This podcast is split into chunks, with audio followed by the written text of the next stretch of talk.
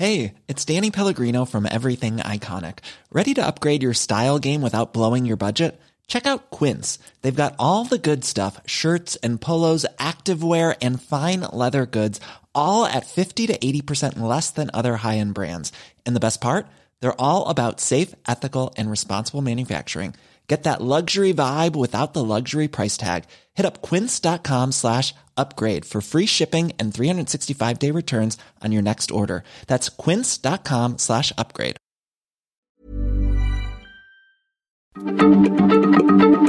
Heraldo Radio, la H se comparte, se ve y ahora también se escucha.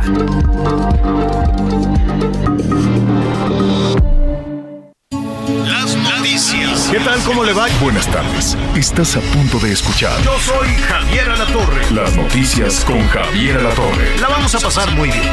Comenzamos. Y me pregunto si tengo muchas novias. eh, Muchas novias. Hoy tengo a una, mañana a otra. Me las voy a llevar a todas pa' un VIP,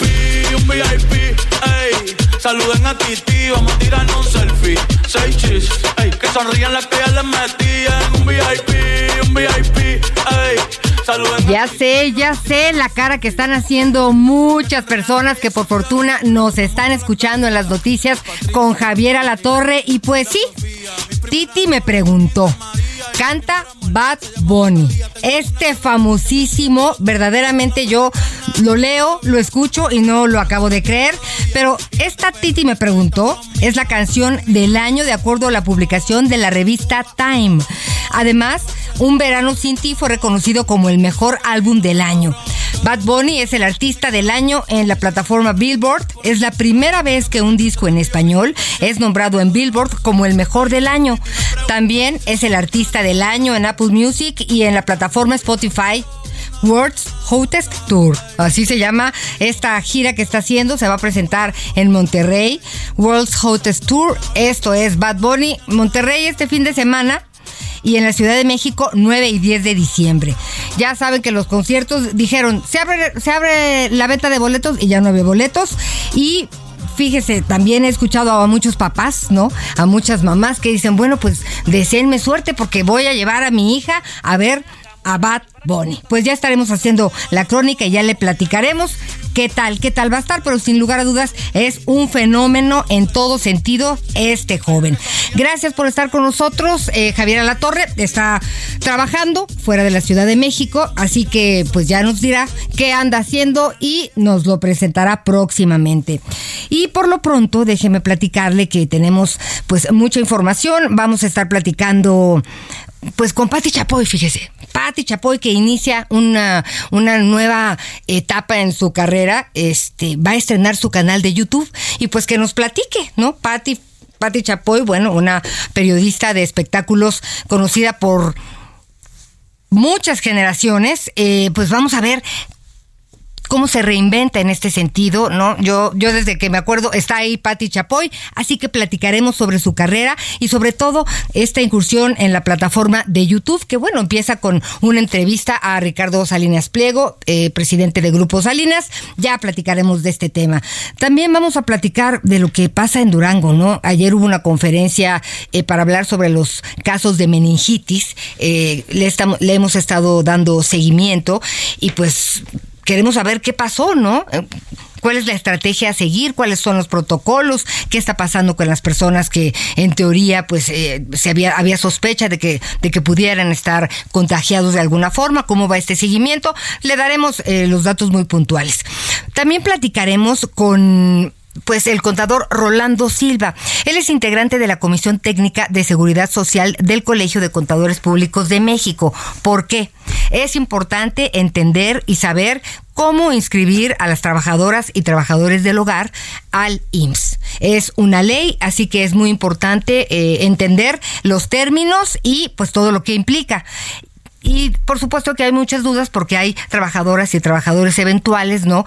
Un día sí, otro día no. Eh, entonces, que nos platique un poquito de qué se trata y qué hay que hacer, pues para, para estar realmente eh, en orden y coordinados, ¿no? Yo creo que si hay forma de apoyar, hay que hacerlo y si ya es una ley, más nos vale. Aquí estoy saludando en la cabina, que es como una pecera, ya la debe de, de haber visto usted a los compañeritos, que son muchos, este, que están muy contentos, estamos muy contentos, ya platicaremos más adelante por qué. Y bueno, eh, sí, claro que sí, ya vivimos, sufrimos, padecimos, nos emocionamos y todo lo que usted quiera con la selección mexicana, que pues ya, ya viene de regreso, ¿no? Todo lo que usted me quiera decir está muy bien, tiene razón, digo, eh, para expertos y no expertos, este, pues bueno, ojalá que se haga una reflexión, una revisión, este, y realmente podamos explotar un, un deporte, pues que nos fascina, ¿no? México es futbolero, ¿no? Ahorita pues ya hay más canchas de béisbol, eh, pero pues México es futbolero por excelencia. Así que pues vamos a ver qué pasa en ese sentido, pero no está todo perdido, porque tenemos a varios representantes, todavía están en, eh, en, en, Qatar, en Doha, y nos referimos pues a, a los árbitros, ¿no? al árbitro central, por supuesto, aquí lo tengo, porque además hay árbitros. Es César Arturo Ramos Palazuelos, él es el árbitro central, y yo estaba tratando de entender qué pasa porque me estaban contando mis compañeros. Si, si ganan los equipos, pues el, el, árbitro que es de ese país no puede eh, trabajar o pitar en ese partido. Entonces, pues por lo pronto, como ya México viene de regreso, pues tanto el árbitro César Arturo Ramos Palazuelos como Karen Díaz, que es asistente, una de las seis mujeres árbitros en Qatar. También está Miguel Ángel Hernández Paredes, asistente, Alberto Morín Méndez, asistente, y Fernando Guerrero, parte del equipo del videoarbitraje. Así que bueno, pues estas familias están muy contentas y nosotros también orgullosos de que estén allá realizando su trabajo. Vamos a ver si el árbitro César Arturo Ramos Palazuelos pues se cuela a la final. ¿No? Sería interesante que pitara este partido, la gran final. Ya a mí, yo le voy a decir una cosa, no quiero saber los pronósticos, ya está muy bien, este, y seguiremos adelante con, con mucha más información. También quiero platicarle que eh, Luego tengo tanta información que no sé qué quiero decirle primero. Esa es la verdad de las cosas.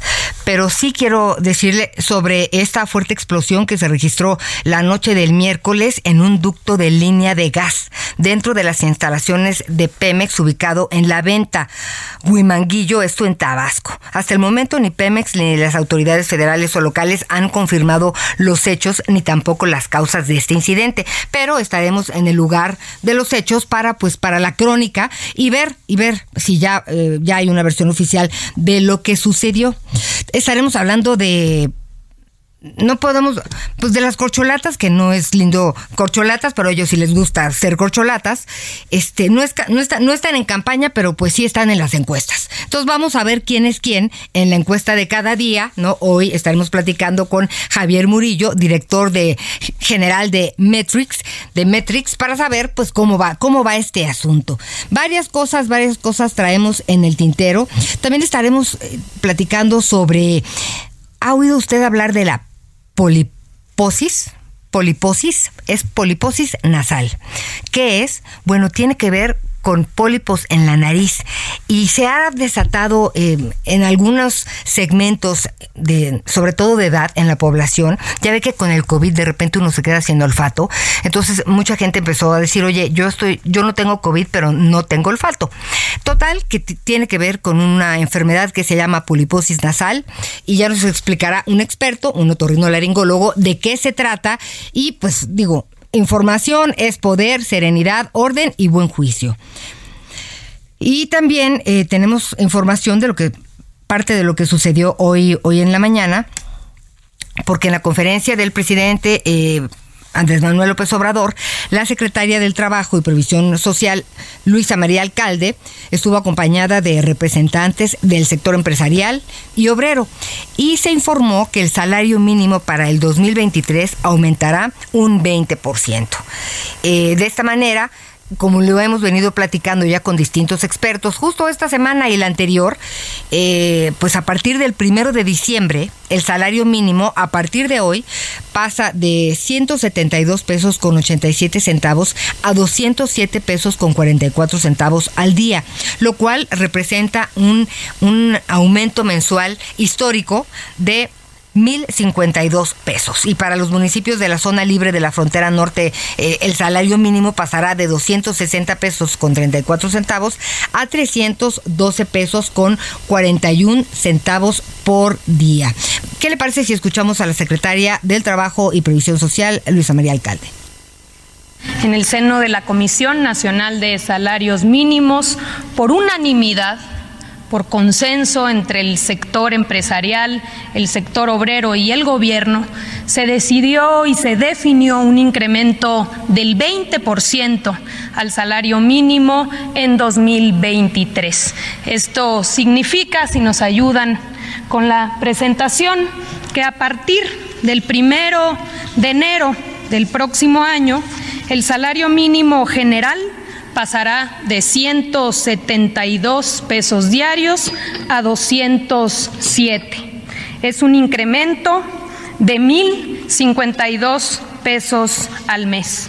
También se definió un incremento del 20% en el caso de la zona libre de la frontera norte, por lo cual pasará de 260 a 312 pesos al día, un incremento de 1.584 pesos mensuales adicionales. Bien, pues ya estaremos analizando eh, todas las vertientes, ¿no? Eh, sin lugar a dudas, pues es una buena, buena, buena noticia, ¿no? El aumento del salario mínimo es histórico también en muchos sentidos. Esto entrará en vigor el primero de diciembre de 2023. Hay que tenerlo claro. Así que, pues bueno, ya hemos estado hablando con expertos, seguiremos hablando del tema con especialistas porque pues eh, ya, ya, es, ya, ya, ya, se firmó, ya es una ley, entonces hay que ver eh, cómo le van a hacer pues los empleadores, los empresarios. Y fíjese que hoy, primero de diciembre, hoy 1 de diciembre, pues es el Día Mundial de la Lucha contra el SIDA. Y esto tiene mucho que ver con derechos humanos, tiene mucho que ver con información, también tiene que ver lamentablemente con eh, pues ignorancia, con prejuicios, con, con discriminación, este y pues es, es, un problema serio que se toca pues en este en estos días pero pues hay personas, ¿no? Que, que viven, que son VIH positivos y pues no es otra cosa más que ser VIH positivos, como pues como algunas personas podrán estar eh, también muy susceptibles, ¿no? Se supone que de alguna forma hay personas que tienen, por ejemplo, el virus del herpes y a algunos se les eh, despierta, a otros no, por distintas razones, este, pero ni, pero no le andan preguntando a uno, oiga, ¿cómo está usted con el tema del herpes, no? El herpes zóster, tantas variantes que hay de herpes, por ejemplo, pero pues a la gente que, que pues que es positiva, ¿no? VIH, pues sí les preguntan y piden análisis, este, y, pues eso no es legal, ¿no? Porque no es necesario eh, no es necesario, punto. Uno tiene que juzgar por las capacidades, nada más, en todo caso. Y por eso hoy me da muchísimo gusto saludar a Alain Pinzón. Él es director de Vive Libre y persona viviendo con VIH. ¿Cómo estás, querido Alain Pinzón? Muchísimas gracias, Ana María. Me da muchísimo gusto esa intervención tuya porque efectivamente no es necesario pedir pruebas de VIH ni preguntar cuál es el estatus de VIH de las personas. Y me da muchísimo gusto saber que tenemos pues personas con información actualizada y aliadas en la lucha contra los estigmas hacia las personas que vivimos con VIH. Muchas gracias por la invitación. No, el, el placer y el privilegio, créanme, Radio Escuchas, es entero nuestro. Porque en verdad eres un personaje. Alain, ayer te escuché este lo que dijiste en la UNAM cuando iluminaron eh, pues este edificio emblemático de rojo, ¿no? Eh, este, y pues la verdad es que se me salieron las lágrimas. Yo quiero que me digas, ¿tú eres VIH positivo? Sí, yo vivo con VIH desde hace ya 11 años. Ok. Eh, y bueno, pues al principio fue bastante complicado porque yo abandoné mi tratamiento después de haber sido diagnosticado e iniciarlo. Eh, y después en 2015 yo estuve con varias enfermedades definitorias de SIDA. Eh, estuve bastante grave en un hospital y la verdad es que pues estuve 45 días en coma inducido y 30 más en recuperación.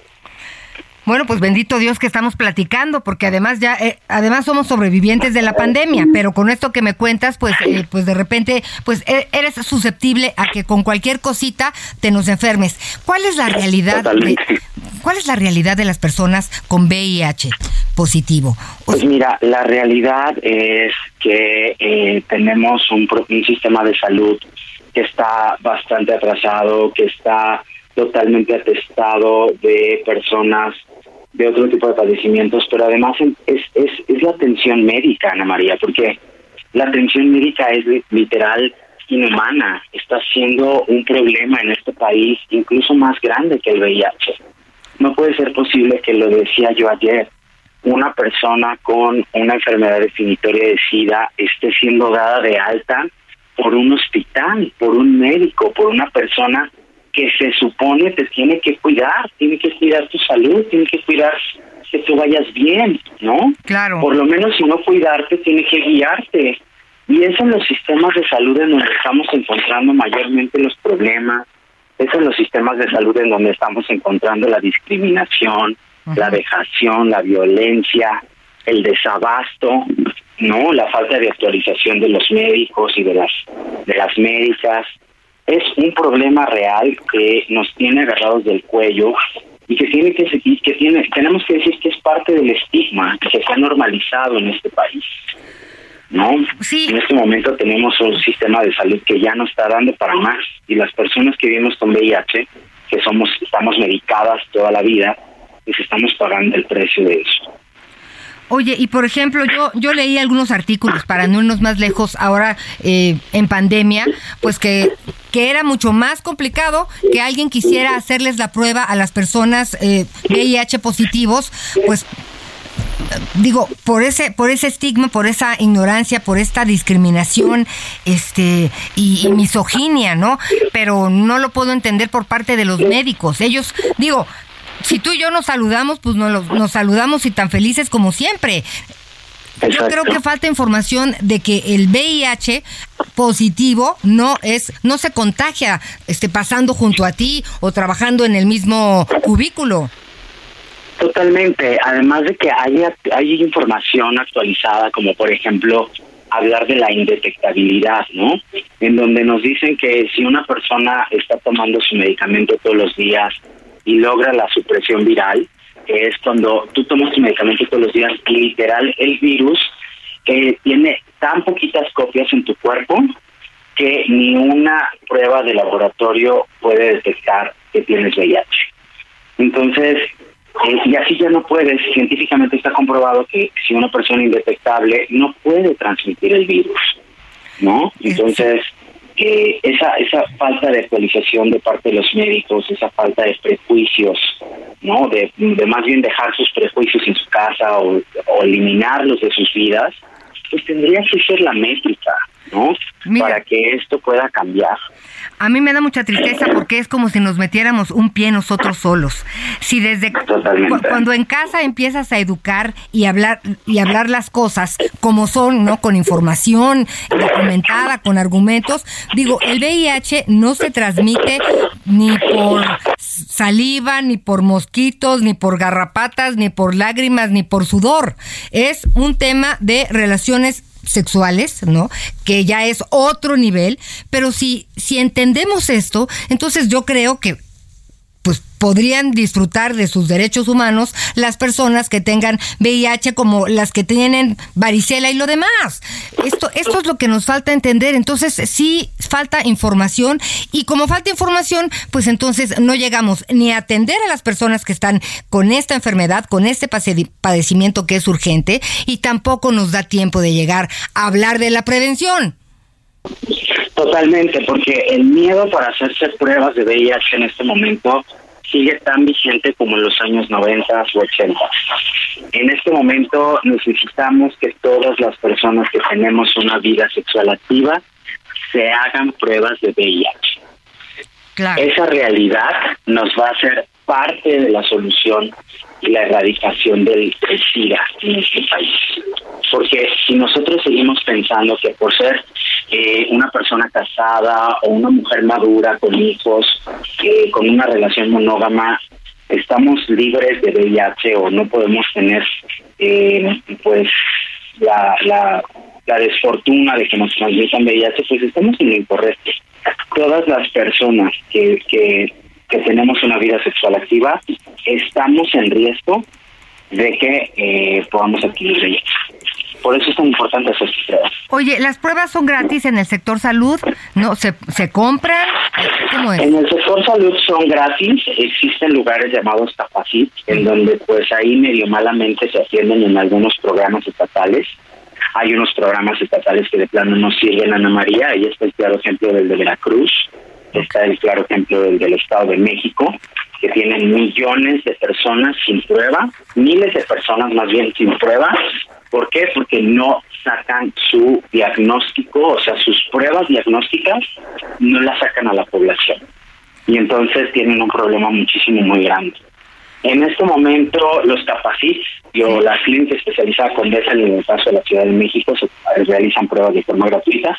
Y las organizaciones que sobrevivimos a esta administración, pues también estamos haciendo pruebas de VIH. En Vive Libre tenemos pruebas de VIH, sífilis y hepatitis C totalmente gratuitas, sin costo y, por supuesto, confidenciales y seguras. Oye, pues la verdad es que este es un canal que tienes abierto, ¿no? Eh, necesitamos este tipo de información. Para mí es un gusto y un privilegio platicar contigo. Danos tus redes sociales, pues para que la gente que amablemente nos escucha se pueda poner en contacto contigo en este tema que es tan importante. Claro que sí, pues mis redes sociales son arroba alaincu, a l a i n w h o en Instagram y en Twitter y Vive Libre B de, de, vaca y latina otra vez H y eh, B Libre Vive, nada más de poner una H intermedia y ahí estamos en Instagram, Facebook y Twitter y cualquier pues requerimiento si nos quieren donar medicamento si quieren una prueba, pues ahí andamos. Pues ya te seguimos, ya te seguimos y estaremos en contacto periódicamente, pues para tratar de avanzar y tratar de aportar en este tema, eh, pues que tiene que ver con derechos humanos y con salud de todas y de todos. Muchísimas gracias, Alan Pinzón. Te agradezco, Ana María. Te mando un abrazo. un abrazo. Gracias. Bueno, pues hay que estar bien informados. Lo que no se vale es discriminar por ignorancia, créamelo. Y estas cosas a veces las aprendemos en casa y lo, hemos hablado muchísimo y lo seguiremos haciendo. Pero ahora, permítame usted cambiar, ¿no? Ahora sí vienen las fanfarrias, porque le quiero platicar que, pues en el Heraldo estamos de manteles largos. Dos mil historias y contando. El Heraldo de México plataforma impresa de noticias de Heraldo Media Group, llega a sus 2.000 números y se consolida como uno de los grupos y medios líderes del país. La historia comenzó el 2 de mayo de 2017 con un grupo de 120 periodistas que vieron el renacer del Heraldo de México. Así nacía la primera edición de esa nueva era, acompañado de una plataforma digital. Desde entonces, pues hemos atestiguado y contado desastres naturales como los acontecidos en los sismos de septiembre de 2017, la alternancia en México con las elecciones de 2018, una pandemia mundial, la de COVID-19, un conflicto armado de grandes proporciones con la invasión de Rusia a Ucrania y aquí seguimos. Por fortuna, aquí seguimos. Y en este tiempo también hemos crecido. Nos hemos constituido como el grupo de medios digitales más leído en el país. Incursionamos con estaciones de radio alrededor de la República y en los Estados Unidos. Y también una frecuencia de televisión local abierta con cobertura nacional a través de la televisión de paga. Hoy el Heraldo de México llega a 2.000 ediciones, 2.000 días de historia, con las que hemos conectado con las audiencias mexicanas y lo seguiremos haciendo. Así que muchas felicidades a todo este gran equipo, a toda esta gran familia de El Heraldo de México, El Heraldo Media Group y pues es un, gusto y un privilegio poder eh, platicar con ustedes de esta historia a la que nos incorporamos de manera reciente. Eh, Javier Alatorre, Miguel Aquino y una servidora con todo nuestro equipo y pues es una gran oportunidad. Déjenos saber qué piensa, cómo la está pasando, qué hay de nuevo. ¿Qué novedades tiene? Sí, ya empezaron las posadas, ¿no? Pero las piñatas, las piñatas, vamos a hablar de esta tradición también, de estos picos de 5, de 7. Ayer vi una de 11, yo dije, bueno, pues ¿por qué? Pero bueno, platicaremos de esto en el curso de la semana. Por lo pronto lo invito a hacer una pausa y acompáñenos. Estamos en las noticias con Javier Torre. Ella sabe que está buenota y no la presuman. Si yo fuera tu gato, subiera una foto los viernes y los lunes. Pa' que todo el mundo vea lo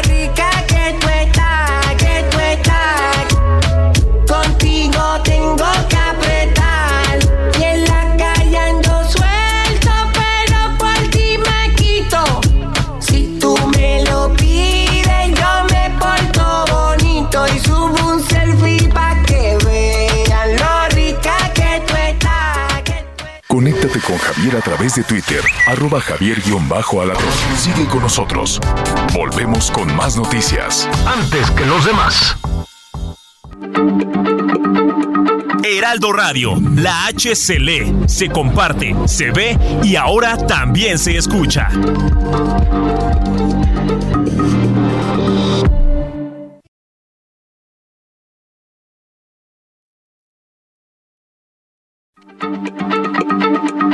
Heraldo Radio, la H se lee, se comparte, se ve y ahora también se escucha.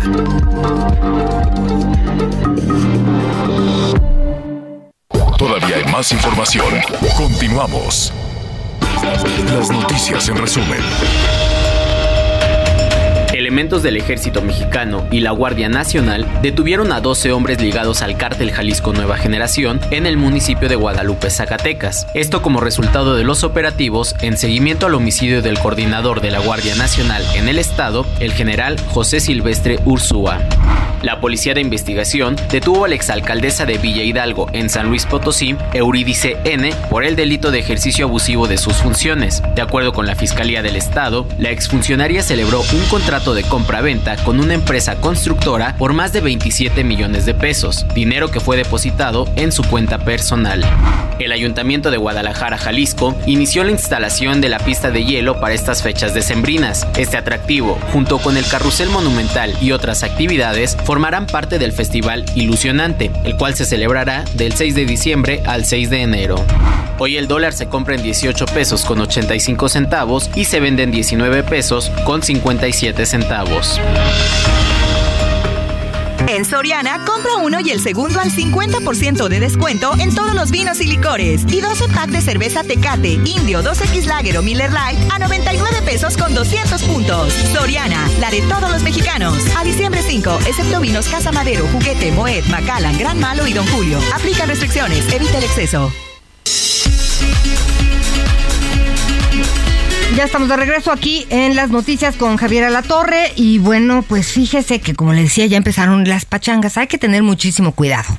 Muchísimo cuidado, recuerde que pues aquí hemos estado dando información que a veces pues eh, se da alcohol adulterado, luego hay problemas. Entonces, en la medida que tengamos cautela y pues que estemos conscientes de que pues nunca los excesos nos han favorecido, pues podremos disfrutar de estas de estas fiestas, de estos días, de estas de estas cenas, de estas comidas.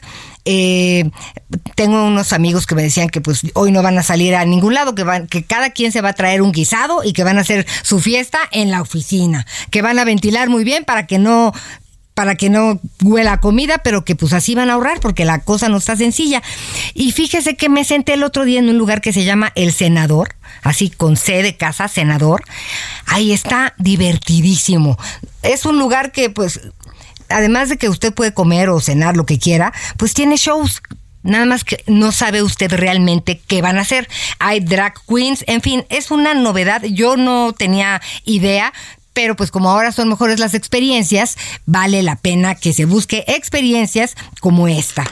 Y ahora estábamos platicando de que este este invierno, como todos, como todos, pues las enfermedades respiratorias pues se nos complican. Y esta temporada invernal ya sabemos que aumentan los resfriados, tenemos también el tema de la influenza, venimos arrastrando la angustia de COVID-19, ¿no? Eh, pues ya en teoría debemos de estar todos mínimo con un esquema de vacunación de dos vacunas en cuanto a COVID-19, pero pues eh, de, de, cualquier manera las vías respiratorias pues se ven afectadas. Y hay algunas que yo no conocía, como es esta. Una que hace que usted no huela. Entonces cunde el pánico porque automáticamente piensa que tiene usted COVID, pero no es así. Y por eso queremos platicar con el doctor Andrés Sadek, lo dije bien doctor, él es médico torrino laringólogo y cirujano de cabeza y cuello. Queremos platicar por qué de pronto no, no, no podemos tener un buen olfato y lo perdemos y no es COVID. ¿Cómo estás doctor? Hola, ¿qué tal? Mucho gusto, muchas gracias. Mi nombre en efecto es ese y lo pronuncio muy bien. Gracias. Y también la especialidad que luego cuesta trabajo. Gracias. Bueno, pues en efecto existe una enfermedad que se llama rinosinusitis crónica con pólipos que puede disminuir el olfato o quitar el olfato a los pacientes. Entonces es importante conocerla porque es bastante frecuente. Ronda entre 2 a 5% de la población. Entonces, aunque no es mucho, sí es frecuente. Esta enfermedad es una enfermedad inflamatoria de la nariz cuya base es la inflamación tipo 2. Y la inflamación tipo 2 nosotros la llamamos inflamación tipo alérgica. Entonces son pacientes que tienen una alergia muy severa que les puede afectar la nariz, pero que en muchas ocasiones también les afecta otros sistemas u órganos y les puede causar asma, dermatitis atópica, alergias alimentarias, otra enfermedad que afecta el esófago. Entonces, estos pacientes hay que saberlos identificar y que los mismos pacientes que nos están escuchando sepan que existe esta enfermedad y que es tratable. Hasta ahora no existía un tratamiento que realmente atendiera la causa de la enfermedad, que es esta anormalidad en la cadena de la alergia en el cuerpo. Antes lo único que podíamos hacer era dar cortisona y bien sabemos que estar tomando cortisona no es lo ideal dábamos antibióticos cuando el paciente se, tenía una agudización y esa inflamación se le infectaba. Ajá. Y también la cirugía, ¿no? Entonces abríamos, quitábamos estas masas de tejido que se forman adentro de la nariz que se llaman pólipos, que son justo las que estorban para que respiremos. Sí. Y entonces ahora está la novedad de que sale por fin esta inyección sí que trae un medicamento que bloquea la señal de la alergia en el cuerpo de una manera muy tecnológica, eficiente y con prácticamente cero efectos adversos, que se llama Dupilumab. Entonces cambia por completo el tratamiento. Aguántame las calmadas, doctor, porque has dicho 15 cosas que ya me encendieron los focos rojos. A ver, mira, Estamos en diciembre, como decíamos, pues a todos nos fluye la nariz, si no es una gripita, es un gripón. Este, pero ¿cómo le damos, o sea, digo, tenemos, ya sabemos que vamos corriendo a hacernos la prueba del COVID primero. Y luego, para no automedicarte, ya no sé si, les voy a decir con todo respeto, pero pues así dicen las mamás, doctor, mi hijo tiene mocos verdes, necesita antibióticos, así era, ¿no? Ahora ya no sé si eso sigue siendo así o no, y entonces para no automedicarnos, vamos al doctor. Esta poliposis nasal, que esta cosa que tú me dices de la, que, de la, ¿cómo me dijiste? Rinosit, ¿cómo?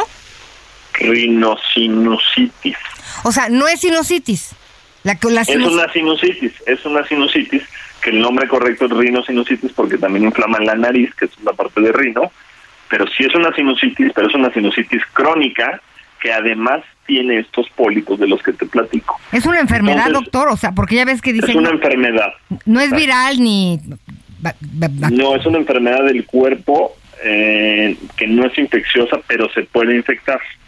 ¿Y cómo sabemos? Entonces, ¿Cómo sabemos si es alergia, si es, si es, gripa, si es qué?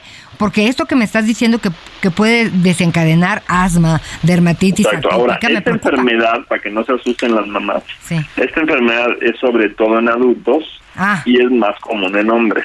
Ah, Pero no. Entonces, vamos ahorita, De digamos, olvidémonos de los niños. Pero, Ok. si tú eres un paciente que cada, que todo el tiempo tienes la nariz medio tapada, Sí. Todo el tiempo tienes por lo menos moco transparente, muy seguido te sale moco verde y se empeora todos los síntomas, dolor de cabeza, fatiga, el olfato disminuido, no es normal, no es una alergia X que podemos tener gran parte de la población, no es una rinitis alérgica chirulera, es una, puede ser una rinosinusitis crónica con pólipos. El tratamiento es muy distinto, la intensidad del tratamiento es muy distinta y la afección a la calidad de vida que tiene una u otra es diferentísima. Está demostrado científicamente que los pacientes que padecen la rinosinusitis crónica con pólipos, que podríamos decirle poliposis, ¿no? Para, para facilitarlo, eh, les afecta la calidad del sueño, les afecta la calidad en el trabajo, les afecta el humor, eh, les afecta el estado de ánimo, se deprimen, porque esos síntomas, aunque uno dice, ah, son en la nariz, donde hay gente que tiene cosas peores, afectan muchísimo la calidad de vida.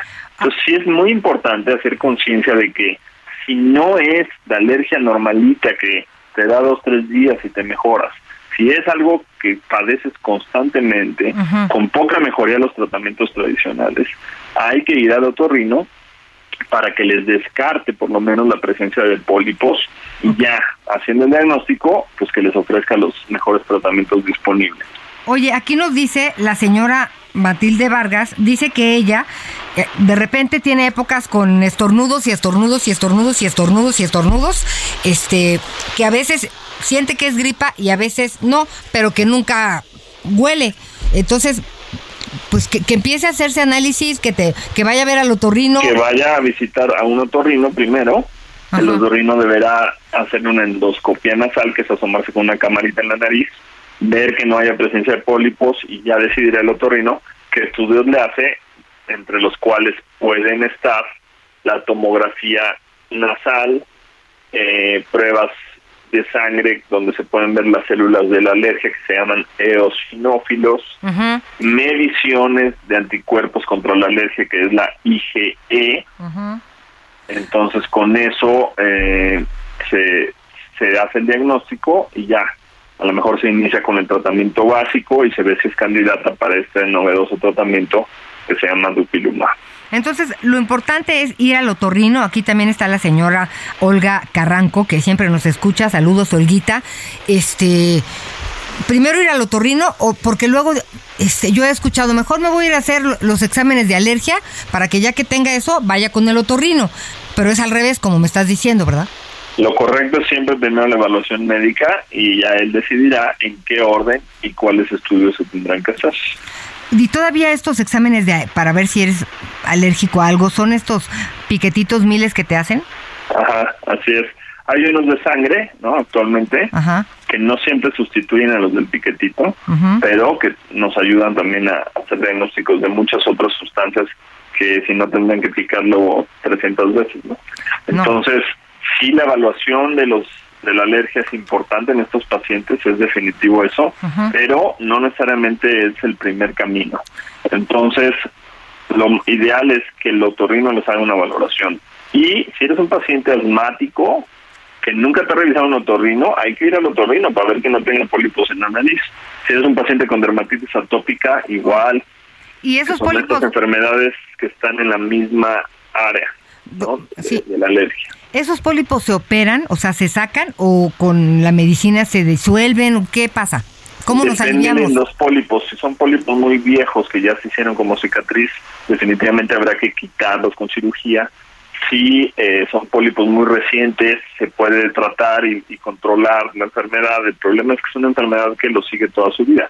Entonces, mantener el control de esa enfermedad pues no es tan fácil, ¿no? requiere a veces de muchas cosas.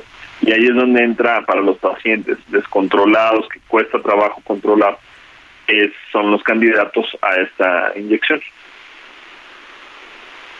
Bueno, pues yo creo que ya lo tenemos muy claro, ¿no?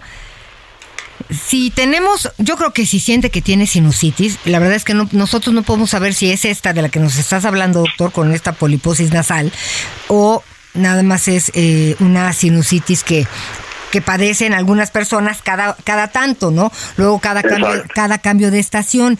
Pero entonces, mire, no está de más, este, venimos saliendo de, de esta pandemia que aprendimos muchas cosas, así que sí vale la pena pues visitar si usted tiene alguna incomodidad de todos estos síntomas que nos dijiste, doctor, pues vale la pena este buscar un otorrino este pues para saber por dónde vamos. Definitivamente. Bueno, doctor, pues yo creo que... Definitivamente vale la pena esa evaluación para ver si hay sinusitis, si no, qué tipo de sinusitis, si solo rinitis y que tengan la mejor calidad de vida posible, que es siempre el objetivo. De acuerdo. Bueno, doctor, pues la verdad es que mucho gusto en conocerte. Te estaremos molestando porque estas cuestiones de, de salud hay que estarlas, hay que estarlas comentando, ¿no? ¿Hay alguna manera en que podamos nosotros prevenir eh, el llegar a tener esto? Eh, sí, eh, pues siempre mantener una casa minimalista, limpia, sirve, ¿no? Traducción pues, de eso, minimalista, o sea, con poquitas cosas. pues pocos adornos que no estén estorbando mucho para poder quitar el polvo. No, doctor, pues tú no sabes, ya sabes cómo somos las abuelitas. Guardamos el calcetín, el zapato. Con Navidad, sí, peor. No, pero bueno, es interesante eh, lo que dices. Hay que, pues digo, la ventilación y la higiene es de toda la vida, por favor. Y bueno, hay que tener cuidado y poner la- atención. La, purificación de aire Sí. Es importante y hay muchos purific- purificadores en el mercado que pueden ser de, de utilidad. ¿no?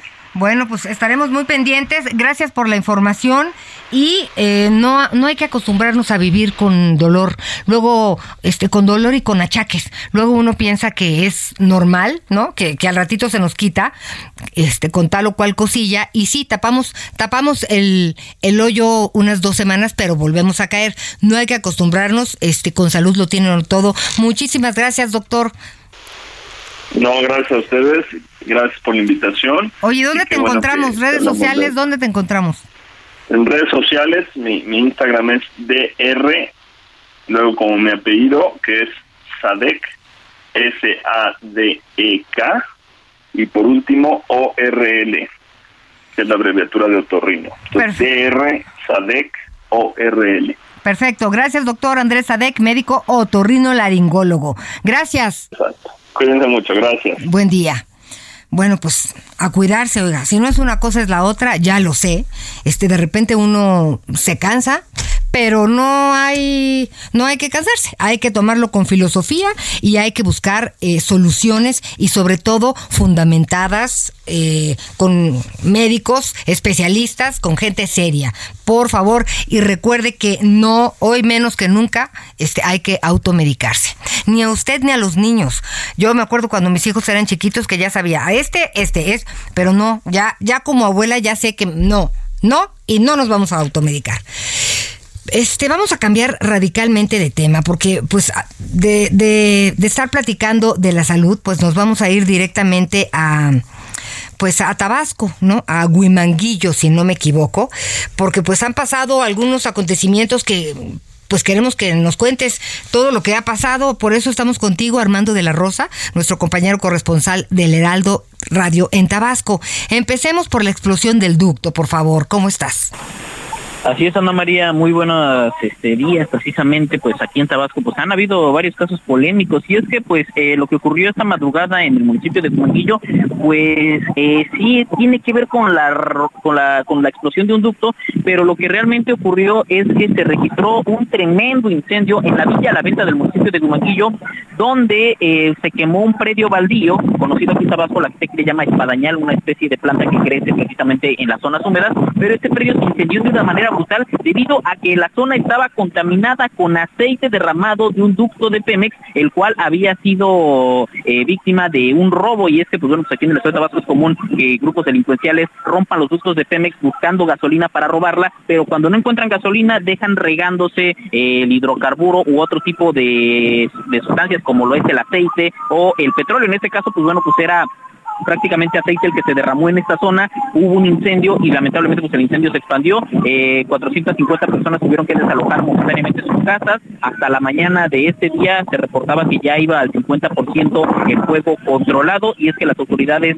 tanto de Pemex como de Protección Civil del Estado y Protección Civil Municipal de Gumanguillo no han podido controlar la situación debido a que está corriendo mucho viento en esta zona de Tabasco. Y esto pues bueno pues está vivando las llamas que pues de por sí están ya eh, pues creciendo mucho por el tema del aceite que estaba regado en esta zona, así lo confirmaron las autoridades y hasta el momento no se sabe si el ducto pues había sido vandalizado eh, hace algunos días o llevaba ya meses eh, regándose aceite en esta zona, entonces bueno, pues esta es la situación que se vive aquí en Tabasco, aunque por fortuna no hay personas intoxicadas o lesionadas hasta el momento. Y muy cerca de Guimanguillo, en esta zona conocida como la zona del Plan Chontal, en el de Tabasco, cerca de allí en el municipio de Cárdenas, pues ayer se reportó otro caso muy polémico y es que los residentes de la ranchería Azucena, primera sección del municipio de Cárdenas, eh, lincharon y colgaron eh, por el cuello a un presunto sicario que asesinó a un ex servidor público y es que todo comenzó minutos después de la una de la tarde de ayer cuando dos hombres armados asesinaron a balazos al exdelegado de la comunidad del cual estaba viendo el partido de la selección.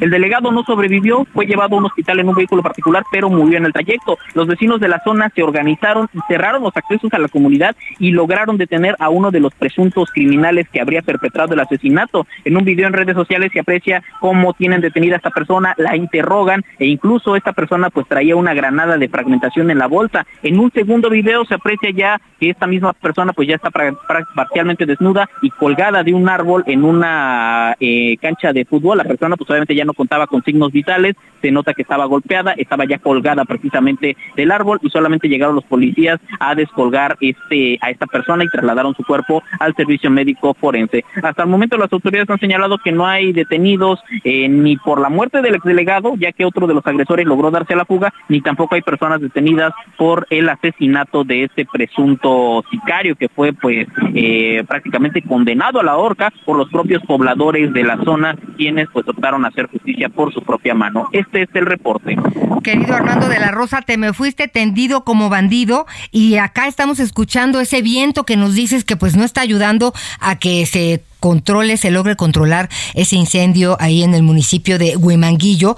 Este, y pues la pregunta es justamente con el tema con el que tú terminaste, ¿no? Y las autoridades, este, o sea, de, de, de Huimanguillo, ¿qué dicen? O sea, que ahí estaba el aceite, pero ¿qué? O sea, el, alcalde de Huimanguillo, Oscar Ferrer Ábalos, pues sí confirmó que hubo un gran incendio que tuvieron que desplegar a todos sus bomberos para atenderlo, sí, digo, eso lo vimos, para ubicar, pero pero no han podido señalar si el, la, la rotura de la causa de, o sea, es decir, sí confirmaron que está contaminada la zona, que fue un ducto de Pemex que probablemente derramó una gran cantidad de aceite para haber provocado el incendio de esta magnitud, pero todavía no señalan si esta rotura fue durante la misma madrugada de ayer, si llevaba varios días allí o qué fue exactamente eh, lo que provocó la presencia de este aceite y es que muy cerca de la zona donde eh, se registró el siniestro pues hay instalaciones petroleras pero no han determinado exactamente el día en que se registró pues esta fuga de aceite que provocó, bueno, que avivó las llamas de este gran incendio. Oye, y veía por ahí que ya como nos decías 450 personas y de 90 casas pues fueron evacuadas,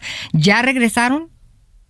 Algunos ya regresaron, las personas que se encontraban eh, precisamente eh, más alejados ya pudieron regresar porque como cambió el viento, ahorita nos está llegando un viento eh, bastante fuerte de la zona del Golfo de México y pues bueno, pues ya cambió el viento y algunas familias regresaron, pero otras más que están muy cerca de la zona donde está saliendo el humo no han podido regresar a sus hogares y van a esperar hasta que las autoridades pues puedan eh, terminar por completo de sofocar el siniestro. Y es que pues bueno, pues obviamente esta zona pues es bastante grande, es el plan Chontalba, es una zona bastante plana entre, entre Tabasco y Veracruz y pues bueno, pues ahí se está expandiendo el fuego y pues todavía no han podido controlarlo. Oye, y nada más dime una cosa, Protección Civil eh, está consciente de que estas personas regresaron a su casa, es seguro, este, están acordonando la zona, en ese sentido pueden estar tranquilas las personas que por lo menos están apoyadas por Protección Civil.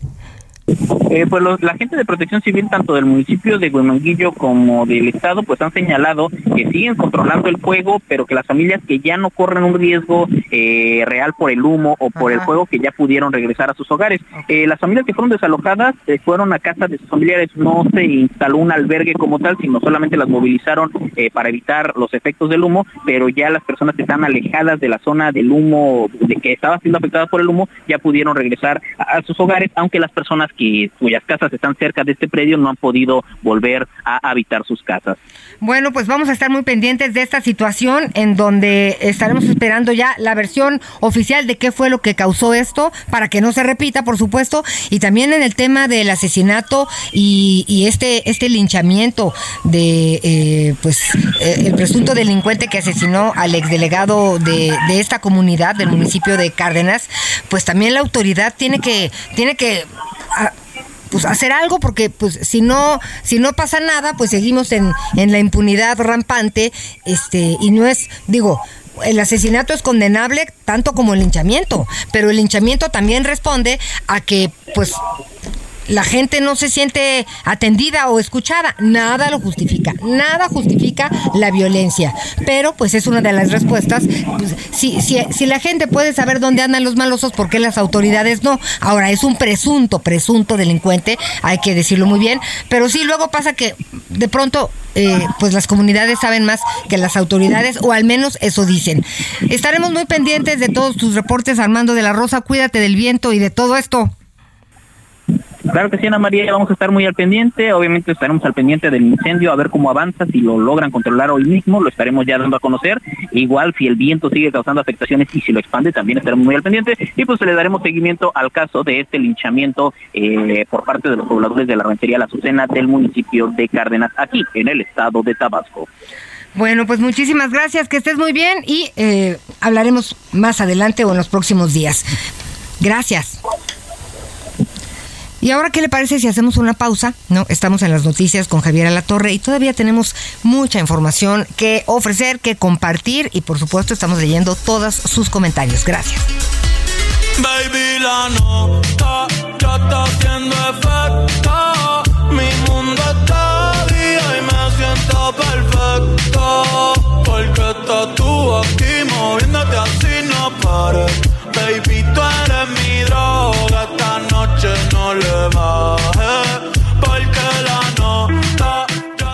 Conéctate con Ana María a través de Twitter, arroba Anita Lomelí. Toda la información antes que los demás. Ya volvemos. Heraldo Radio, con la H. Life is full of what ifs. Some awesome, like what if AI could fold your laundry? And some, well, less awesome, like what if you have unexpected medical costs? United Healthcare can help get you covered with Health Protector Guard fixed indemnity insurance plans. They supplement your primary plan to help you manage out of pocket costs. No deductibles, no enrollment periods, and especially no more what ifs. Visit uh1.com to find the Health Protector Guard plan for you. Que sí suena y ahora también se escucha.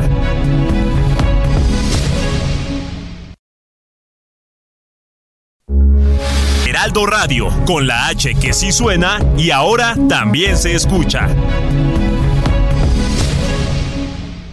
Todavía hay más información. Continuamos. Bien, pues ya estamos aquí de regreso en las noticias con Javier Alatorre. Muchísimas gracias. Gracias por continuar. Aquí estoy leyendo sus comentarios. Mucho, muchos tienen que ver con el tema de la salud. Esta, esta, pues esta poliposis nasal. Mire, hay que checar con el doctor porque la verdad es que sí está delicado saber cuál es cuál, si de pronto estamos con sinusitis, a la que nos hemos acostumbrado, y con todos los temas respiratorios de esta época, para que le cuento, no se la juegue, hay que checar con el doctor y así no nos desgastamos. Este, y nos vamos a la segura. Y también eh, quiero comentarles que mm, el Senado de la República aprobó convocar a elecciones extraordinarias, esto en Tamaulipas, para elegir a un integrante de la Cámara Alta. Esto luego de que el pasado 8 de octubre, no sé si usted recordará, lo dimos a conocer en este espacio también, eh, falleció el senador Faustino López Vargas, suplente de Américo Villarreal, quien renunció a su escaño y fue electo como gobernador del estado. Esta elección extraordinaria será el próximo domingo 19 de febrero del próximo año y tendrá que estar organizada por el Instituto Nacional Electoral a quien el Senado instruyó procurar la austeridad en el empleo de recursos materiales y humanos. Quien resulte electo o electa rendirá protesta como senador o como senadora o senador ante el pleno y concluirá su cargo el 31 de agosto de 2024. Pues vamos a ver, vamos a ver quién quién finalmente resulta en este en esta elección. Ya lo estaremos platicando más adelante. Y tenemos el tema de, de que en México pues existen 2.3 millones de trabajadoras o trabajadores domésticos. El 99% de ellos o de ellas carece de un contrato laboral por escrito. Eh, esto tiene que ver eh, con una con una encuesta, con un estudio del INEGI. A partir de noviembre, estamos a 1 de diciembre, a partir de noviembre es obligatorio que las personas que contraten a una trabajadora del hogar la inscriban al Seguro Social, ya sea si es eh, de planta, de entrada por salida, eh, si trabaja en diferentes casas, este, cosa que ha causado una gran confusión. Por esta razón queremos platicar con el contador Rolando Silva Briceño, integrante de la Comisión Técnica del Seguro Social del Colegio, no, de Seguridad Social del Colegio de Contadores Públicos de México. ¿Cómo estás, contador? Gracias por estar con nosotros. ¿Cómo estás, Ana María? Un gusto saludarte a ti y a tu auditorio. A tus órdenes. A ver, bueno, pues entonces ya es obligatorio que las y los trabajadores del hogar pues estén inscritos en el Seguro Social. De ahí partimos, ¿correcto? Eh, partamos de que eh, era obligatorio desde hace un par de años y que estábamos terminando de, o se estaban terminando de instrumentar, ¿no? El andamiaje que podría ser específico para estos casos, pero la obligación se da, me parece, desde 2019. Bueno, es que empezó como programa piloto, ¿no? Sí. Este sí, sí, así es, vamos en una segunda fase de un programa piloto. Pero ahora ya esto se acabó, tu tiempo se acabó y ya es este una obligación, es, es por ley. En este tema, eh, a ver, contratas a una trabajadora doméstica. ¿Cómo la incorporas al seguro? ¿Te metes a la plataforma? ¿Vas al seguro social? ¿Cómo, cómo funciona? Sí, para términos prácticos es el patrón quien tiene la obligación y hoy es eh, muy amigable y de verdad que hasta intuitiva hacer el proceso en la página del Seguro Social y aquí habría que hacerlo de dos maneras. Uno, si vamos a medio mes, no a medio periodo, dar eh, de alta por los días que restan del mes y en caso de que esto sea pues premeditado, ¿no? Con un tiempo de anticipación, se va a pagar el aseguramiento con anticipación. Del día 1 al día 20 voy a pagar el aseguramiento del mes siguiente, ¿no? De esta forma. Aquí entendiendo que, como lo comentabas perfecto, habrá como tres eh, grupos, ¿no? De personas trabajadoras del hogar, quien vive, ¿no? Y trabaja todos los días en una casa, quien trabaja todos los días en una casa, pero no vive ahí y quien eh, labora con, para varios patrones. ¿no? Y en ese caso, pues cada patrón será responsable de las cuotas que le correspondan. Ok, a ver, ¿qué pasa con estas, con estas trabajadoras y trabajadores que son eventuales? Es decir, lunes y martes, no, lunes y miércoles trabajan en un, en un, en un lugar, miércoles y viernes en otro, este, ¿cómo, quién lo, quién, quién los inscribe?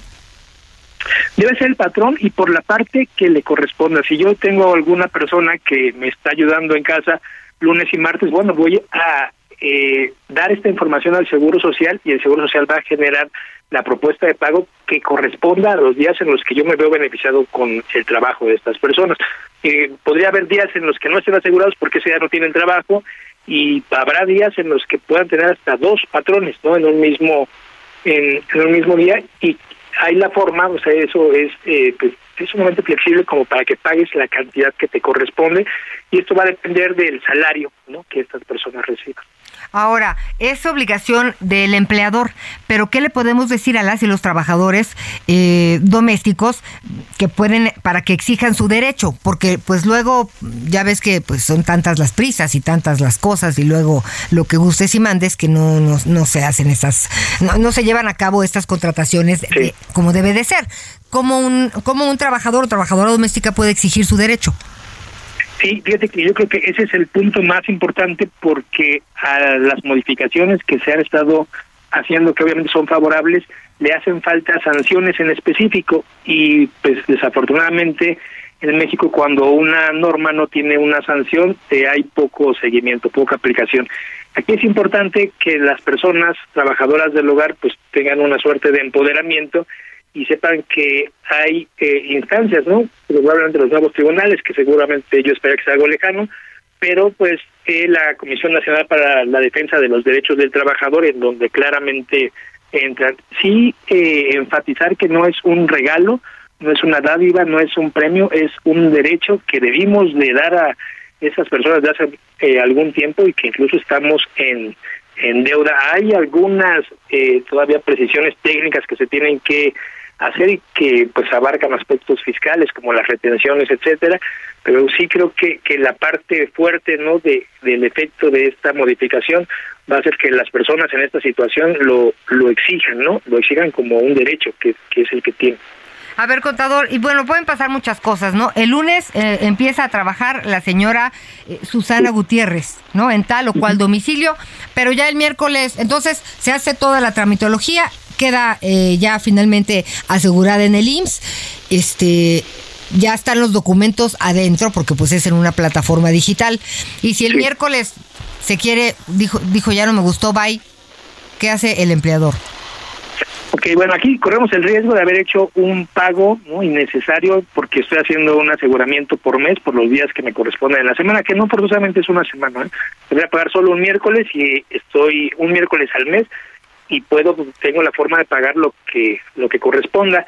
Y igual que en términos laborales si alguien abandona el trabajo bueno pues vamos a tener ahí un pago en exceso que aún eh, a pesar de que hay reglas generales para solicitar la devolución me parece que aún se está generando la instrumentación para estos casos eh, en particular con, con un formato distinto no no son menos trabajadores ni más trabajadores pero pues tienen una dinámica diferente Sí, esto, entiendo lo que dices. Por eso también sería interesante que hubiera un contrato, porque así tanto el empleador como el empleado o empleada este y empleadora, pues estamos en la misma, ¿no?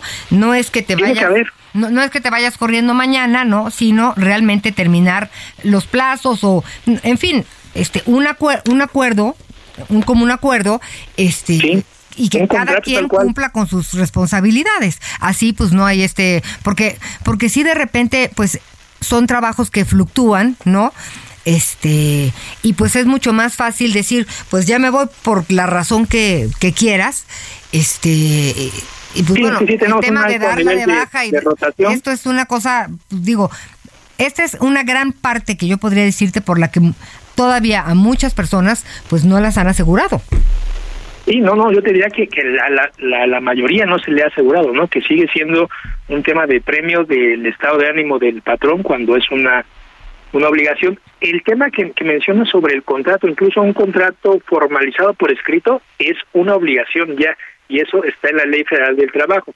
Eh, las personas trabajadoras del hogar tienen el mismo derecho con una con un, cálculo distinto a una indemnización por despido injustificado, tienen derecho a un aguinaldo, a una prima vacacional, a una prima de, de antigüedad y el patrón, quien contrata, quien se beneficia de este servicio, la obligación de tener y entregar una copia del contrato formalizado por escrito. Esto ya lo tenemos dentro de la ley. Ok, entonces, ¿podemos encontrar un contrato en la plataforma? Es lo que me quieres decir porque no alcancé a escuchar. No, no, el contrato es una obligación ah. que, que tenemos quienes contratamos, quienes nos beneficiamos del servicio, sí. Entiendo. Bueno, pues mira, es un tema que tenemos, en el cual tenemos que insistir, porque este pues como tú dices, no es un regalo, es un derecho y como tal, pues hay que funcionar, hay que ejecutar, hay que hacer lo que hay que hacer. Este, y bueno, y, y pues en algunos casos, pues ir aprendiendo sobre la marcha. Porque sí te digo, el problema de que fluctúan y un día sí y tres no, este, pues también es otro asunto que tendrá que atenderse poco a poco y también qué instancias serán eh, las responsables de... que, que no, no no es exclusivo de personas trabajadoras del hogar y se maneja con puntualidad. Aquí me parece que el tema sigue siendo el convencimiento del patrón a que es patrón, ¿no? A pesar de que no lo parezca. Exacto.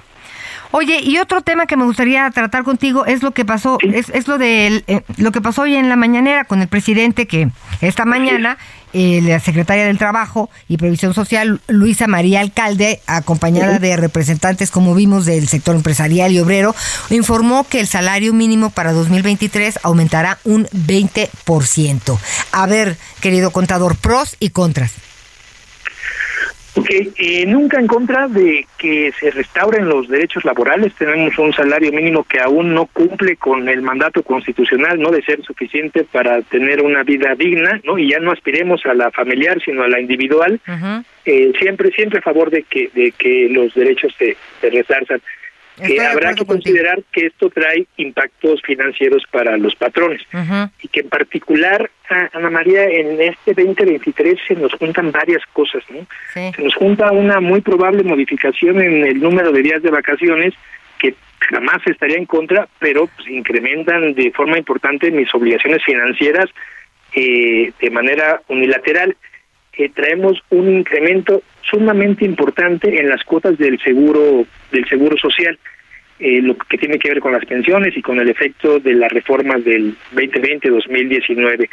En ambos casos, el salario mínimo es el principio de la referencia. Tenemos una combinación extraña entre UMAS y salarios mínimos eh, y el salario mínimo, pues al tener como que esta esencia y esta intención de proteger el ingreso del trabajador, tiene algunos beneficios. Estos beneficios en muchos casos eh, son absorbidos por el patrón. ¿no? Te eh, comentaría como, como ejemplo eh, la imposibilidad, más, sí, la imposibilidad de retenerle a un trabajador que tiene un ingreso equivalente al salario mínimo para efectos de impuestos sobre la renta, en donde podría tener algún tema con la deducción. Eh, me va a resultar más caro pagar la seguridad social porque las tablas comienzan con un salario mínimo y luego se van dividiendo en UMAS. Eh, de alguna forma extraña, y es un tema del que ya se ha estado eh, observando, eh, mientras más grande sea el salario mínimo comparado con la UMA, se van absorbiendo los primeros renglones. Sin entrar en tecnicismos, nos va a salir más caro mientras el salario mínimo crezca, el pago para efectos de seguridad social, para las retenciones, sistema de exenciones en impuestos sobre la renta, se encarece en varios puntos para el, el patrón. Eh, perfecto que se incremente, pero no descuidemos el impacto que va a tener eh, a la de ¿no? Para quien tiene empleados a su cargo. Exacto. Oye, y además, bueno, eh, salidos de la pandemia, ¿no? Hemos visto, eh, pues, cómo de alguna forma se está eh, realizando, se reactiva la economía en, en distintas partes del país, pero todavía no podemos eh, sentirnos como si estuviéramos antes de la pandemia, este, sin olvidar que muchos negocios cerraron, este, entonces sí, sí me preocupa, oye, que sube el salario mínimo, lo que, pues, bienvenido, como tú decías, ¿no? No, no, no, no, no, no tiene un, un pero. Más días de vacaciones, por el amor de Dios, por favor, que así sea. Pero si no está un equilibrio entre, pues que los, los empresarios realmente puedan mover su negocio y, este, y crecer, pues yo veo que pues cumplirán con la ley porque es una ley, no, no, no, no hay de otra, pero también es cierto que pues a lo mejor habrá, pues habrá más despidos. Sí, sí, y si no más despidos, al menos sí una desmotivación para la generación de empleos. Eh, eh, es muy, muy claro y, y lo, lo, lo dices perfecto, totalmente a favor de los derechos laborales, pero venimos, y yo esperaría, ¿no? Eh, saliendo de una pandemia que mató a muchos pequeños empresarios, que es la mayoría de los empleadores del país, a otros pues los dejó, ¿no? Ahí como heridos de muerte, y este tipo de cambios tan agrupados, no tan enfocados en un solo momento, eh, pues va a ser el último empujón que necesitaba alguien, ya sea para decidir prescindir de alguien o eh, cancelar el plan de contratar o eh, incurrir en esquemas agresivos, ¿no? Y el problema es que parecería que, que el tema de la informalidad pues está haciendo, está transitando inmaculado. Y pues, pues bueno, ¿no? Quien, quien tenga eh, la responsabilidad de manejar dineros propio o de sus clientes tiene la obligación de repensar si se necesita, si se requiere, si se justifica y si es rentable eh, contratar. La iniciativa privada contrata trabajadores por la única razón de tener la expectativa de que se generen utilidades, de que me genere más beneficio del gasto que tengo. Cuando esto se pone en tela de juicio, la contratación, la adquisición se va a poner en tela de juicio. Es un efecto natural y estamos cerca de esos niveles justo por todo el contexto no que, que, que se está culminando en este momento. Oye, y, y por último, decir, mire, a todas las trabajadores y trabajadores, empleados y empleadas, que pues como nunca, no sé si tú lo hayas sentido contador, pues si antes teníamos una chamba, ahora hay que tener tres, este, literalmente y malabarear el asunto, porque si nos quedamos en nuestro lugarcito, ¿no? Este se nos va a complicar. Yo la verdad es que lo que trato de eh, pues inspirar y motivar a mis compañeros de equipo, pues es que pues sabemos hacer muchas cosas, ¿no? Hagamos diferentes cosas en, en tres lados distintos porque pues ahora trabajamos cinco veces más para ganar lo que ganábamos hace cinco años, contador. Sí, por supuesto, y sin la cobertura necesaria. Eh, me parece que algo que veíamos como una eh, salida lógica de educación financiera que era el ahorro hoy deja eh, además de que es improbable no por los márgenes que que, que se tienen en cualquier negociación o como asalariado eh, no va a ser suficiente no las cosas se mueven rápido y es necesario más que ahorrar invertir en recursos que puedan generar un beneficio sin la necesidad de que yo esté físicamente o estoy condenado de alguna u otra forma a una eh, vejez eh, precaria no que es el verdadero tema lo entiendo.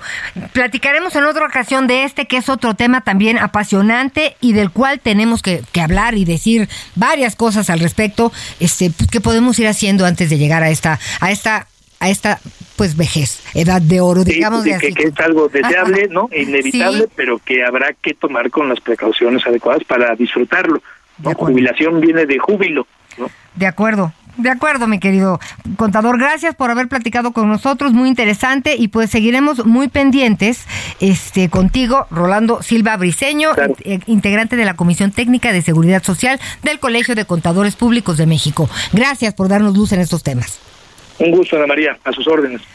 Bien, oiga, ¿y le parece si hacemos juntos un recorrido por eh, distintos estados de la República? En Tabasco, las autoridades se encuentran investigando un polémico caso, ya que durante la tarde de este miércoles, los habitantes de la ranchería Azucena, primera sección del municipio de Cárdenas, lincharon y colgaron de un árbol a un supuesto sicario que asesinó a balazos al exdelegado municipal de dicha comunidad. Según el reporte de las autoridades, el exdelegado se encontraba viendo el partido de la selección mexicana en su hogar cuando fue sorprendido por dos hombres armados, los cuales le dispararon en repetidas ocasiones y se dieron a la fuga. No obstante, al escuchar los disparos y enterarse del ataque, la población de la ranchería Azucena Primera Sección se movilizó y logró detener a uno de los presuntos sicarios, el cual portaba una granada de fragmentación de uso exclusivo del ejército. Ante tal situación, los pobladores lincharon al presunto sicario y lo colgaron por el cuello de un árbol en el parque central de la ranchería, donde el supuesto asesino perdió la vida informó desde Tabasco Armando de la Rosa. La Fiscalía General del Estado de Veracruz abrió una carpeta de investigación luego del fallecimiento del regidor primero del Ayuntamiento de Texistepec, Enrique Argüelles Montero, tras un ataque armado. Los hechos ocurrieron la tarde del martes 29 de noviembre sobre la calle Miguel Hidalgo, en pleno centro del municipio de Acayucan, ubicado en la zona sur de la entidad. El funcionario municipal se encontraba al interior de su camioneta color blanca cuando unos sujetos a bordo de otra unidad comenzaron a dispararle. Tras las detonaciones, la gente corrió para resguardarse en un lugar seguro, mientras que el regidor había resultado herido por varios impactos de bala en el rostro y en la zona del pecho. Más adelante se informó que el regidor había fallecido en un hospital de Acayucan cuando era atendido en el área de urgencias. El edil de la ahora extinto Partido Estatal Todos por Veracruz viajaba acompañado. Su esposa se encontraba realizando unas compras en una tienda de abarrotes cuando ocurrió el ataque, por lo que resultó ilesa. En la mesa de coordinación para la construcción de la paz encabezada por el gobernador Cuitlavo García Jiménez, la titular de la Fiscalía General del Estado, Verónica Hernández Yadanz, aseguró que no habrá impunidad en este caso. Informó desde Veracruz Juan David Castilla. Gracias, gracias por esta información y mandamos saludos cariñosos pues a la Laguna Gómez Palacio, Heraldo Radio, pues nos escuchamos a través del 104.3 de FM. Gracias por, por estar con nosotros y hemos estado pues todos los días platicando del tema de los casos de meningitis en Durango. 69 casos con meningitis en Durango, 18 muertes. Esta meningitis que lo hemos dicho y se ha dicho hasta el cansancio causada por un hongo microscópico que se llama Fusarium, Fusarium solani, que no se transmite de una persona a otra. Es una enfermedad infecciosa que inflama pues las envolturas del cerebro y la médula espinal y la verdad pues ha sido muy complicado este este panorama, pero pues ayer hubo una conferencia de prensa eh, por parte de, de Hugo López Gatel, subsecretario de Salud, y por eso queremos platicar contigo, Ignacio Mendívil, corresponsal del Heraldo Radio en Durango. ¿De qué se trató? ¿En qué quedaron? Pues mira, te saludo desde Durango Capital y efectivamente antes de la rueda de prensa hubo una marcha de más de 300 eh, personas duranguenses que son familiares de los 18 fallecidos, así como también de los más de los 68 internados en, en los hospitales por meningitis. Ellos llegaron hasta el CCB, el Centro de Convenciones Bicentenario, donde se llevaba a cabo esta rueda de prensa, quien se eh, tuvo que eh, postergar un momento porque ahí la fiscal, el secretario general de gobierno, la gente que vino con Gómez Gatel, con López Gatel, estuvieron atendiendo a los familiares y explicándoles qué es lo que está pasando. Lo que se está exigiendo es justicia, porque bueno, pues ya llevamos varias semanas y sigue perdiendo la vida la gente y no hay avances, al menos así lo ve la ciudadanía, con relación a lo que son las indagatorias. Ahí se dejó muy en claro y se especificó cuál ha sido la investigación que se lleva por parte del gobierno federal en coordinación con los investigadores de Durán y la comunidad internacional que hasta el momento, bueno, pues son varias líneas de investigación de qué es eh, eh, la esencia, si fue la sustancia, si fueron eh, los insumos, si fue este los laboratorios, si fue el mismo hospital. Ahorita están cuatro hospitales cerrados, están investigando a varias personas, ya declararon más de 50 de ellas. La fiscal dice que se tienen que integrar estas 40 carpetas de este para poder judicializar y que el juez otorgue pues eh, las eh, órdenes de aprehensión, pero esto se va a tardar porque se está investigando poco a poco y está entrelazado con COFEPRIS, COPRISED y otras instancias en esta investigación. Se anunció que son 1.400 los casos sospechosos que se pueden estar eh, presentando en Durango, no solamente estos 69, sino que inclusive se anunció de que ya se tiene un tratamiento preventivo para aquellas personas que no han manifestado tener el problema de este hongo se pueda eh, tomar estas medidas y evitar de que el hongo se pueda propagar, se pueda eh, generar o crecer dentro de estos pacientes que fueron intervenidos en estos cuatro hospitales. También se comprometió el gobernador de no taparle a nadie nada, ni a los, eh, los laboratorios ni a nadie. Entonces, ese fue el anuncio, la coordinación entre la federación y el Estado para dar celeridad a esta atención.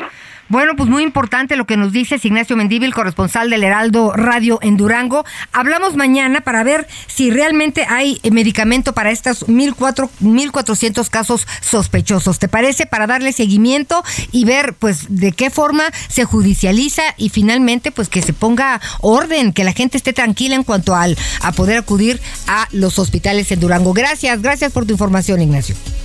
Gracias, buenas tardes. Buenas tardes. Ahí están las guitarritas, lo que quiere decir que vamos, pero ya volvemos. Acompáñenos en las noticias con Javier Alatorre. Regresamos con Pati Chapoy.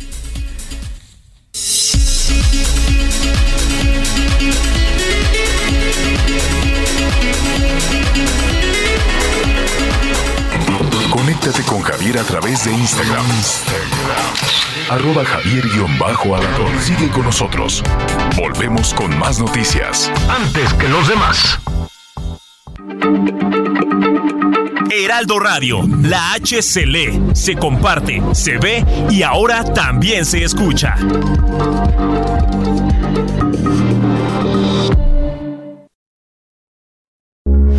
Heraldo Radio, con la H que sí suena y ahora también se escucha.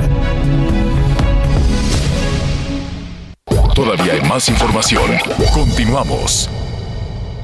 Amigos del Heraldo Radio, qué gusto saludarlos. Cuando leen, ¿no comprenden? ¿Tienen que leer dos o más veces para retener? ¿Te da sueño o flojera leer? Evolucione tiene el sistema que te permite comprender, retener y leer 10 veces más rápido de lo que lees actualmente, logrando leer 100 páginas en tan solo 10 minutos. Así es que marca y cuelga en este momento al 55 79 11 0096 o envía mensaje o WhatsApp con la palabra evolucione al 55 79 11 0096 y por inauguración obtendrás las clases gratis y solo invertirás en tu material. Recuerda, 5579 11 0096. Con este sistema puedes desarrollar concentración en cualquier ambiente, mejorar la capacidad de análisis, síntesis y un ahorro de tiempo importante. Así es que manda WhatsApp o mensaje con la palabra evolucione al 5579 110096. Con Evolucione, lo que tardabas leyendo en una hora, lo podrás hacer en tan solo 5 minutos. Es tan sencillo su aprendizaje que desde un niño de 9 años hasta profesionistas, ejecutivos, maestros y estudiantes pueden desarrollarlo con excelentes resultados. Marca y cuelga. Mensaje de texto o WhatsApp al 55 79 11 0096 55 79 11 0096 y obtendrán clases gratis invirtiendo solo en el material y además 2 por 1 a los 80 primeros. Así es que llamen y cuelguen o manden WhatsApp al 55 79 11 0096 55 79 11 0096. Recuerden, evolucione, lectura evolucionada. Regresamos contigo, Javier Alatorre. Gracias. Las noticias en resumen. Los gobiernos de Estados Unidos y Canadá afirmaron que la política energética de México continúa amenazando las inversiones estadounidenses y canadienses. Esto luego de que las ministras de ambos países conversaran de manera digital sobre temas de la agenda bilateral y el TEMEC. Para lograr una pluralidad en la participación ciudadana, el presidente ejecutivo del Consejo Nuevo León, Jesús Viejo González, informó que el próximo 9 de diciembre comenzará la elaboración del Plan 2040, el cual será llamado Construyendo Futuro. El Servicio Meteorológico Nacional informó que la llegada del Frente Frío número 12 traerá heladas en zonas serranas de Chihuahua y Durango. También ocasionará lluvias fuertes en San Luis Potosí, chubascos en Nuevo León y lluvias aisladas en Durango, esto durante los primeros días de diciembre. Gerardo Tata Martino, técnico de la selección mexicana, asumió toda la responsabilidad en la eliminación del tricolor de Qatar 2022 pese a vencer a Arabia Saudita. El entrenador argentino declaró que con dicho resultado su contrato se venció cuando el árbitro terminó el partido. En Soriana, esta Navidad lo damos todo. Compra uno y el segundo al 50% de descuento en cereales y barras Kellogg's, café tostado y molido, aceite sabrosano y purés de tomate. Sí, el segundo al 50% en cereales y barras Kellogg's, café tostado y molido, aceite sabrosano y purés de tomate. Soriana, la de todos los mexicanos. A diciembre 5, aplican restricciones. Bueno, pues ya estamos de regreso. Gracias por continuar en las noticias con Javier Alatorre.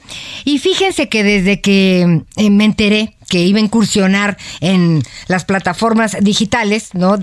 Que iba a tener su canal de YouTube, pues la verdad me dio muchísimo gusto. Siempre ha sido una mujer pues que inspira y que predica con el ejemplo en muchos sentidos. Ella es periodista de carrera, eh, estudió en la Carlos Septién García la licenciatura, pero bueno, tiene más de 50 años de ejercer el periodismo.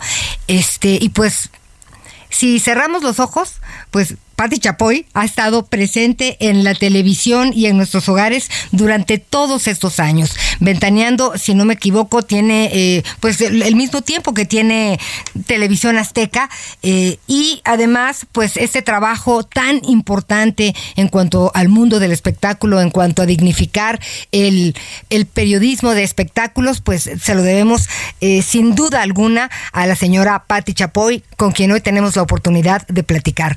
Patti, querida, muchas gracias. Gracias a ti, Anita. Muy buenas tardes. Patti, ¿cómo estás? Eh, has entrevistado a las personas más complicadas, más inalcanzables, este, y hemos escuchado anécdotas eh, increíbles. eh, y hoy decides dar un paso más en tu carrera, pero ahora en plataformas digitales. ¿Cómo tomas esta decisión? Fíjate que fue de la forma más fortuita que te puedas tú imaginar, pero hacía tiempo que mis productoras Rosario Murrieta y Yari González insistían en que diéramos ese paso. Y ese paso se da a partir de este día y estoy realmente muy emocionada porque la idea que tenemos de dar ese paso es simplemente lograr que se difunda más una actividad como el mundo del espectáculo en todas las plataformas habidas y por haber, porque a final de cuentas, Anita, el espectáculo es lo que nos da, entre otras actividades, un equilibrio en nuestra vida. Gracias al cine, a la televisión, a la música, al radio, a la comedia, al circo, pues nos hace la vida mucho más ligera. Y si alguien tiene una riqueza en cuanto al mundo del espectáculo es México. Y dentro de esa riqueza, obviamente Televisión Azteca tiene muchísimo que dar. Tengo la fortuna de poder tomar eh, mucha de esa información de Televisión Azteca que hemos generado desde hace 30 años para subirla a redes. Entrevistas a lo mejor que van a ser entrañables para muchísimas personas que se lograron pues hace muchos años y que hoy obviamente tiene más relevancia. También obviamente las entrevistas nuevas que hemos realizado, pero un punto muy simpático es el hecho que en tiempos comerciales donde nace efectivamente Ventaneando, lo estamos grabando para subirlo también a internet.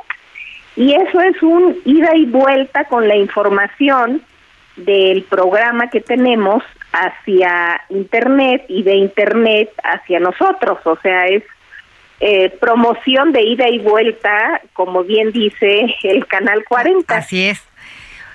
Y ¿Cuándo lo anunciaste, Pati? Porque la verdad es impresionante el número, pues ya de visitas, ¿no? Que ha tenido el solo promocionar que hoy inicias este canal, eh, tu canal de YouTube, justamente con Ricardo Salinas Pliego, presidente fundador de Grupo Salinas, pues con quien Ajá. empezaste esta aventura de Ventaneando en TV Azteca.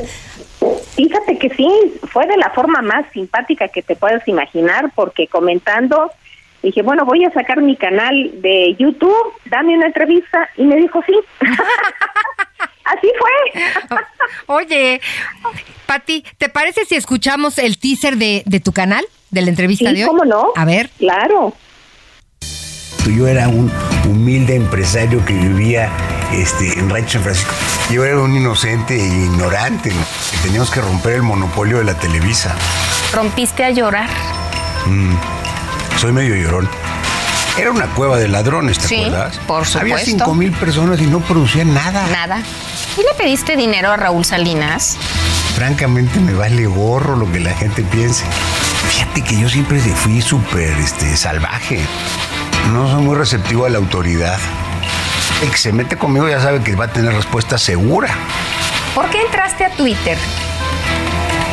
Fíjate que estaba en Twitter desde 2009 y yo nunca imaginé que iba a tener fans como el tío Ricky, ¿no?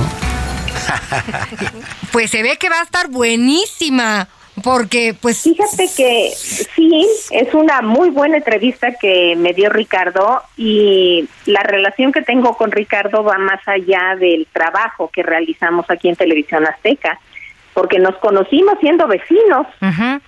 Él en su casa, yo en la mía, con nuestras familias, los hijos crecieron juntos y el mundo de pronto dio un vuelco cuando él compra y se queda obviamente pagando una muy buena cantidad al gobierno por Imevisión y pues seguimos trabajando y me encantó que me diera la entrevista y la van a gozar, la van a gozar. Pues además, eh, pues qué, qué, qué gran oportunidad porque como tú dices, la relación que tienes con él es distinta, entonces pues será una charla eh, en la cual descubriremos a un Ricardo Salinas que no mucha gente conoce, así que pues seguramente por como se escuchó hace un momentito estará muy interesante.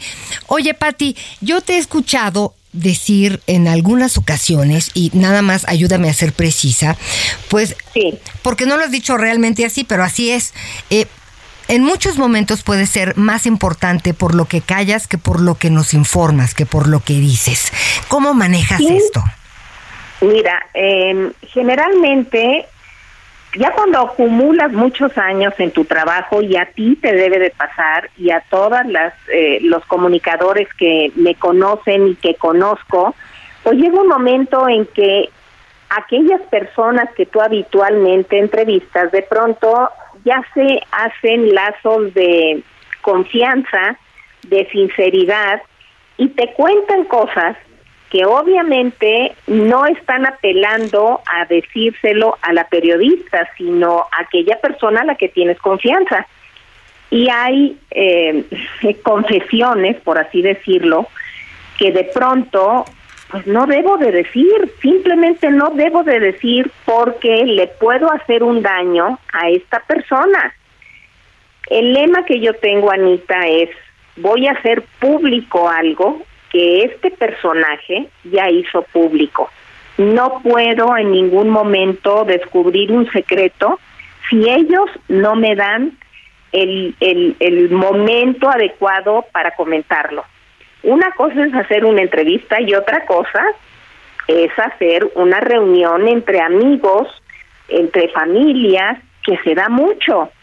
De pronto eh, conoces al personaje, pero a su esposo, a su esposa, a los hijos, a los nietos, y de pronto pues ahí uno tiene que utilizar la ética y tiene que utilizar el silencio, que es lo más valioso que tenemos. Sin duda, Patti. Oye, voy a contar una anécdota rápido que escuché en alguna entrevista que le hiciste a María Rojo. Sí. Creo que era como por 1980 este que viajaste que viajaste a Rusia a un festival de, de cine, trabajabas en Televisa.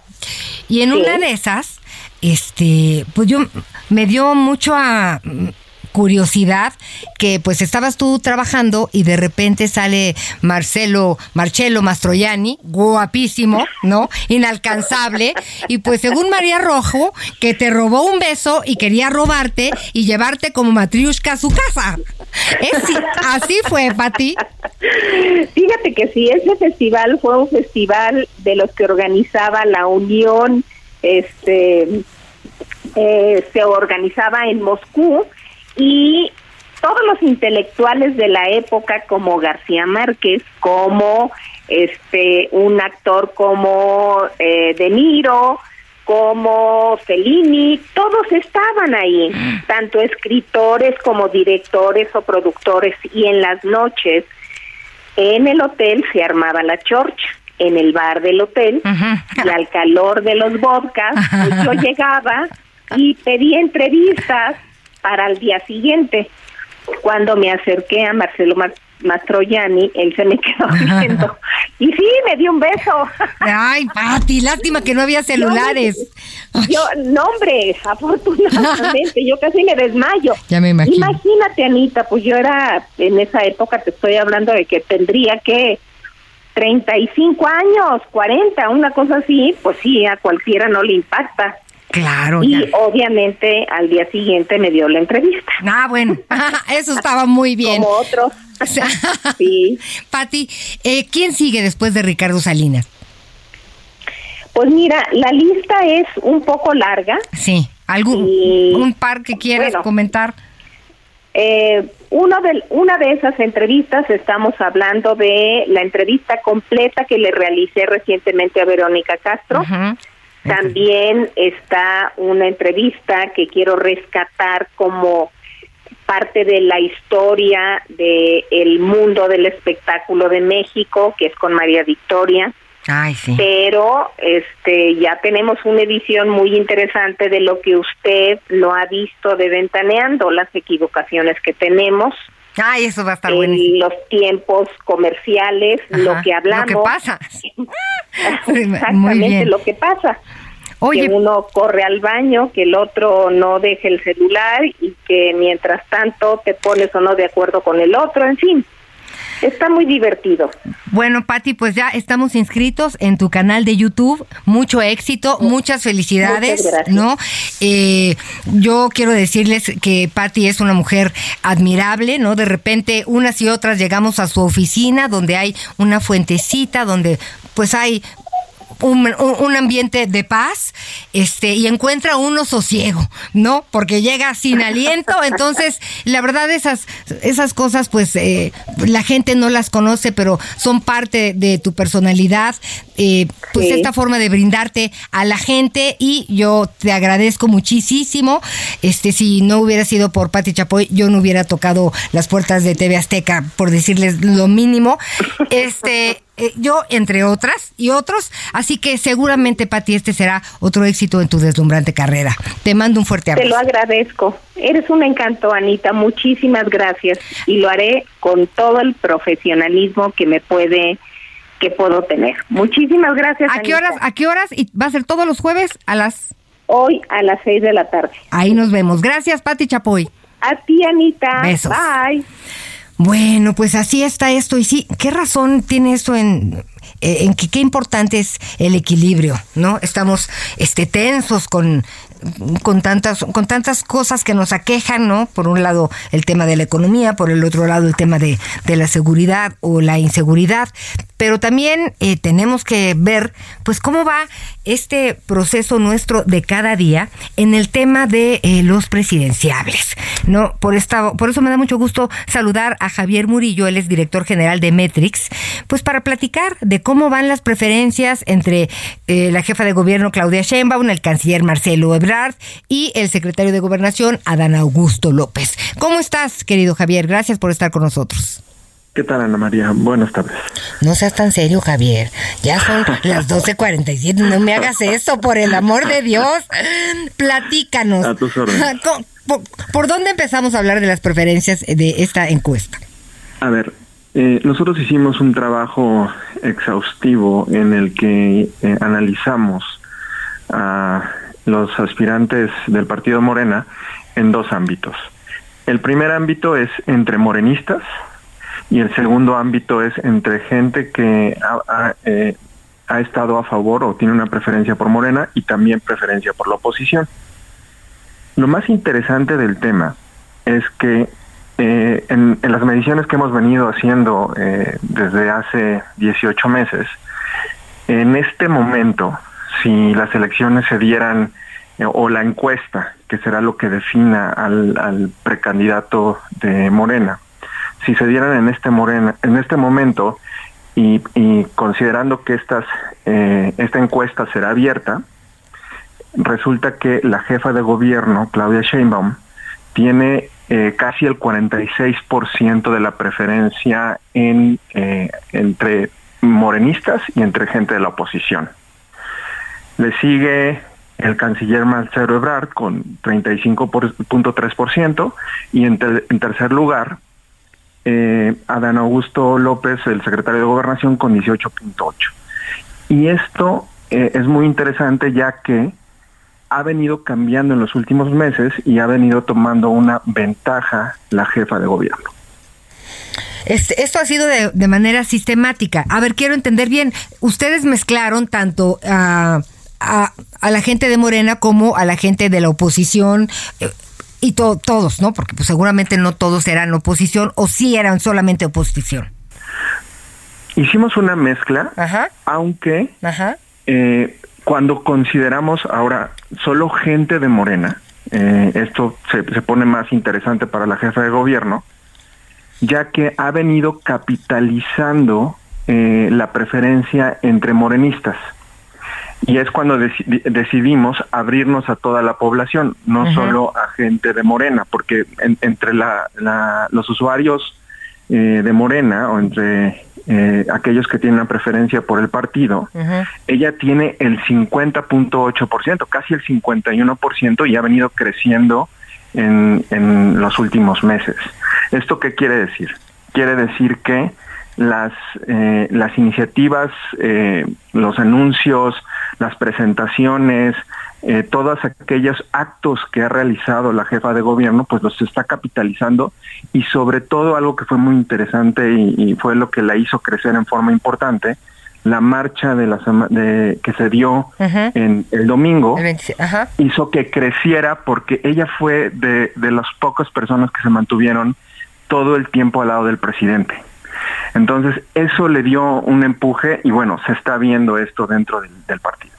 Sí, sí, parecía una valla de contención, ¿no? Ella es, es muy finita, pero sí la vimos todo el tiempo, eh, pues caminando adelante, este y cerca, como bien dices, en una marcha que se hizo pues muy lenta por debido al número de gente, ¿no? Este, pues era imposible avanzar rápido, así que yo la vi extenuada llegando ya este para subir al, al templete, pero finalmente así fue. ¿Y, ¿Y cómo está la situación de Marcelo Ebrard y Adán? Ahora, Marcelo Ebrard, hablando específicamente entre morenistas, que lo hemos venido midiendo en los últimos meses, ha perdido relevancia entre los morenistas, eh, tanto el canciller Marcelo Ebrard como el secretario de Gobernación Adán Augusto López, y esto es porque los morenistas van a tener que empezar a tomar una decisión. En los análisis que hemos venido haciendo ha habido transferencias entre morenistas, esto es, han cambiado, en algunos casos eh, apoyaban a los dos o, a tres, y o a los tres, y en otros casos solo a uno. Se está empezando a decidir el morenismo, lo cual está impactando, obviamente por eh, eh, eh, boca en boca, este, por preferencia, de, por por transferencia de comunicación de boca en boca, está también influyendo a la gente que es de oposición. O sea, ya todos estamos interconectados gracias a las redes sociales y se está viendo que este impacto de la preferencia dentro del morenismo, pero también ya está saliendo hacia la oposición. Ahora, eh, ¿cada cuánto van a hacer este ejercicio? Porque pues sabemos que las encuestas, pues es la foto del momento, ¿no? Sí. Mira, eh, la- nosotros hacemos este ejercicio cada mes. Sin embargo, sí te quiero comentar un punto. Hemos venido analizando a cientos de miles de usuarios que eh, eh, dan una preferencia o, o, eh, profesan una preferencia en, en las redes sociales. Hemos nos hemos venido siguiendo desde hace 18 meses. O sea, la, la confianza de este tipo de análisis es muy alta. ¿Por qué? Porque cada mes se suman más personas que participan en la contienda electoral en redes sociales. Sin embargo, sí tenemos cientos, eh, cientos de miles de personas que hemos venido analizando en el tiempo. O sea, la estabilidad del análisis es muy alta y la confianza también, por lo tanto, es muy alta. ¿Qué quiere decir? Que sí se va a mover, pero tendrían que moverse en cuanto a transferencias o en, o en cuanto a usuarios nuevos que entraran a profesar una preferencia. Pues ahora sí que se viene como como dirían los clásicos, como diría el clásico, la madre de todas las batallas pues más o menos en los próximos seis, siete meses, porque me parece, ¿no? No, no se ha hecho nada oficial, pero pues la, la encuesta, la consulta de Morena sería entre julio y agosto, este ya pues para tener claro quién sería el candidato pues hacia pues el último trimestre del año. Entonces, pues yo creo que vamos, todavía hay muchas cosas que ver, este, y pues vamos a estar muy pendientes de la mano con ustedes para ver cómo se mueven eh, pues finalmente estas cifras. Muy bien, te agradezco y estoy a sus órdenes. Muchísimas gracias, gracias por habernos acompañado y un fuerte abrazo a Javier Murillo, director general de Metrix, para saber quién es quién en las encuestas, pues ya estaremos viendo. Oigan, nosotros estamos llegando al final de este programa a nombre de todo el equipo de las noticias con Javier Alatorre. Gracias por habernos acompañado. Los esperamos mañana en punto de las 11 de la mañana, tiempo del centro de México. Y mire, sugiero que su primera decisión del día al despertar sea agradecer. Hasta mañana. Buenas tardes. Yo estoy puesta pa' ti, tú te me quitas. Diablo, que piquete la chamaquita.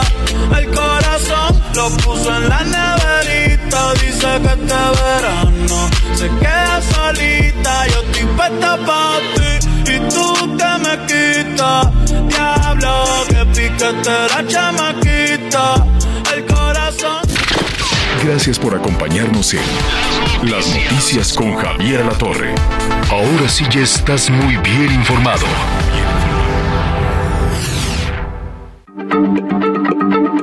Heraldo Radio, la H se lee, se comparte, se ve y ahora también se escucha.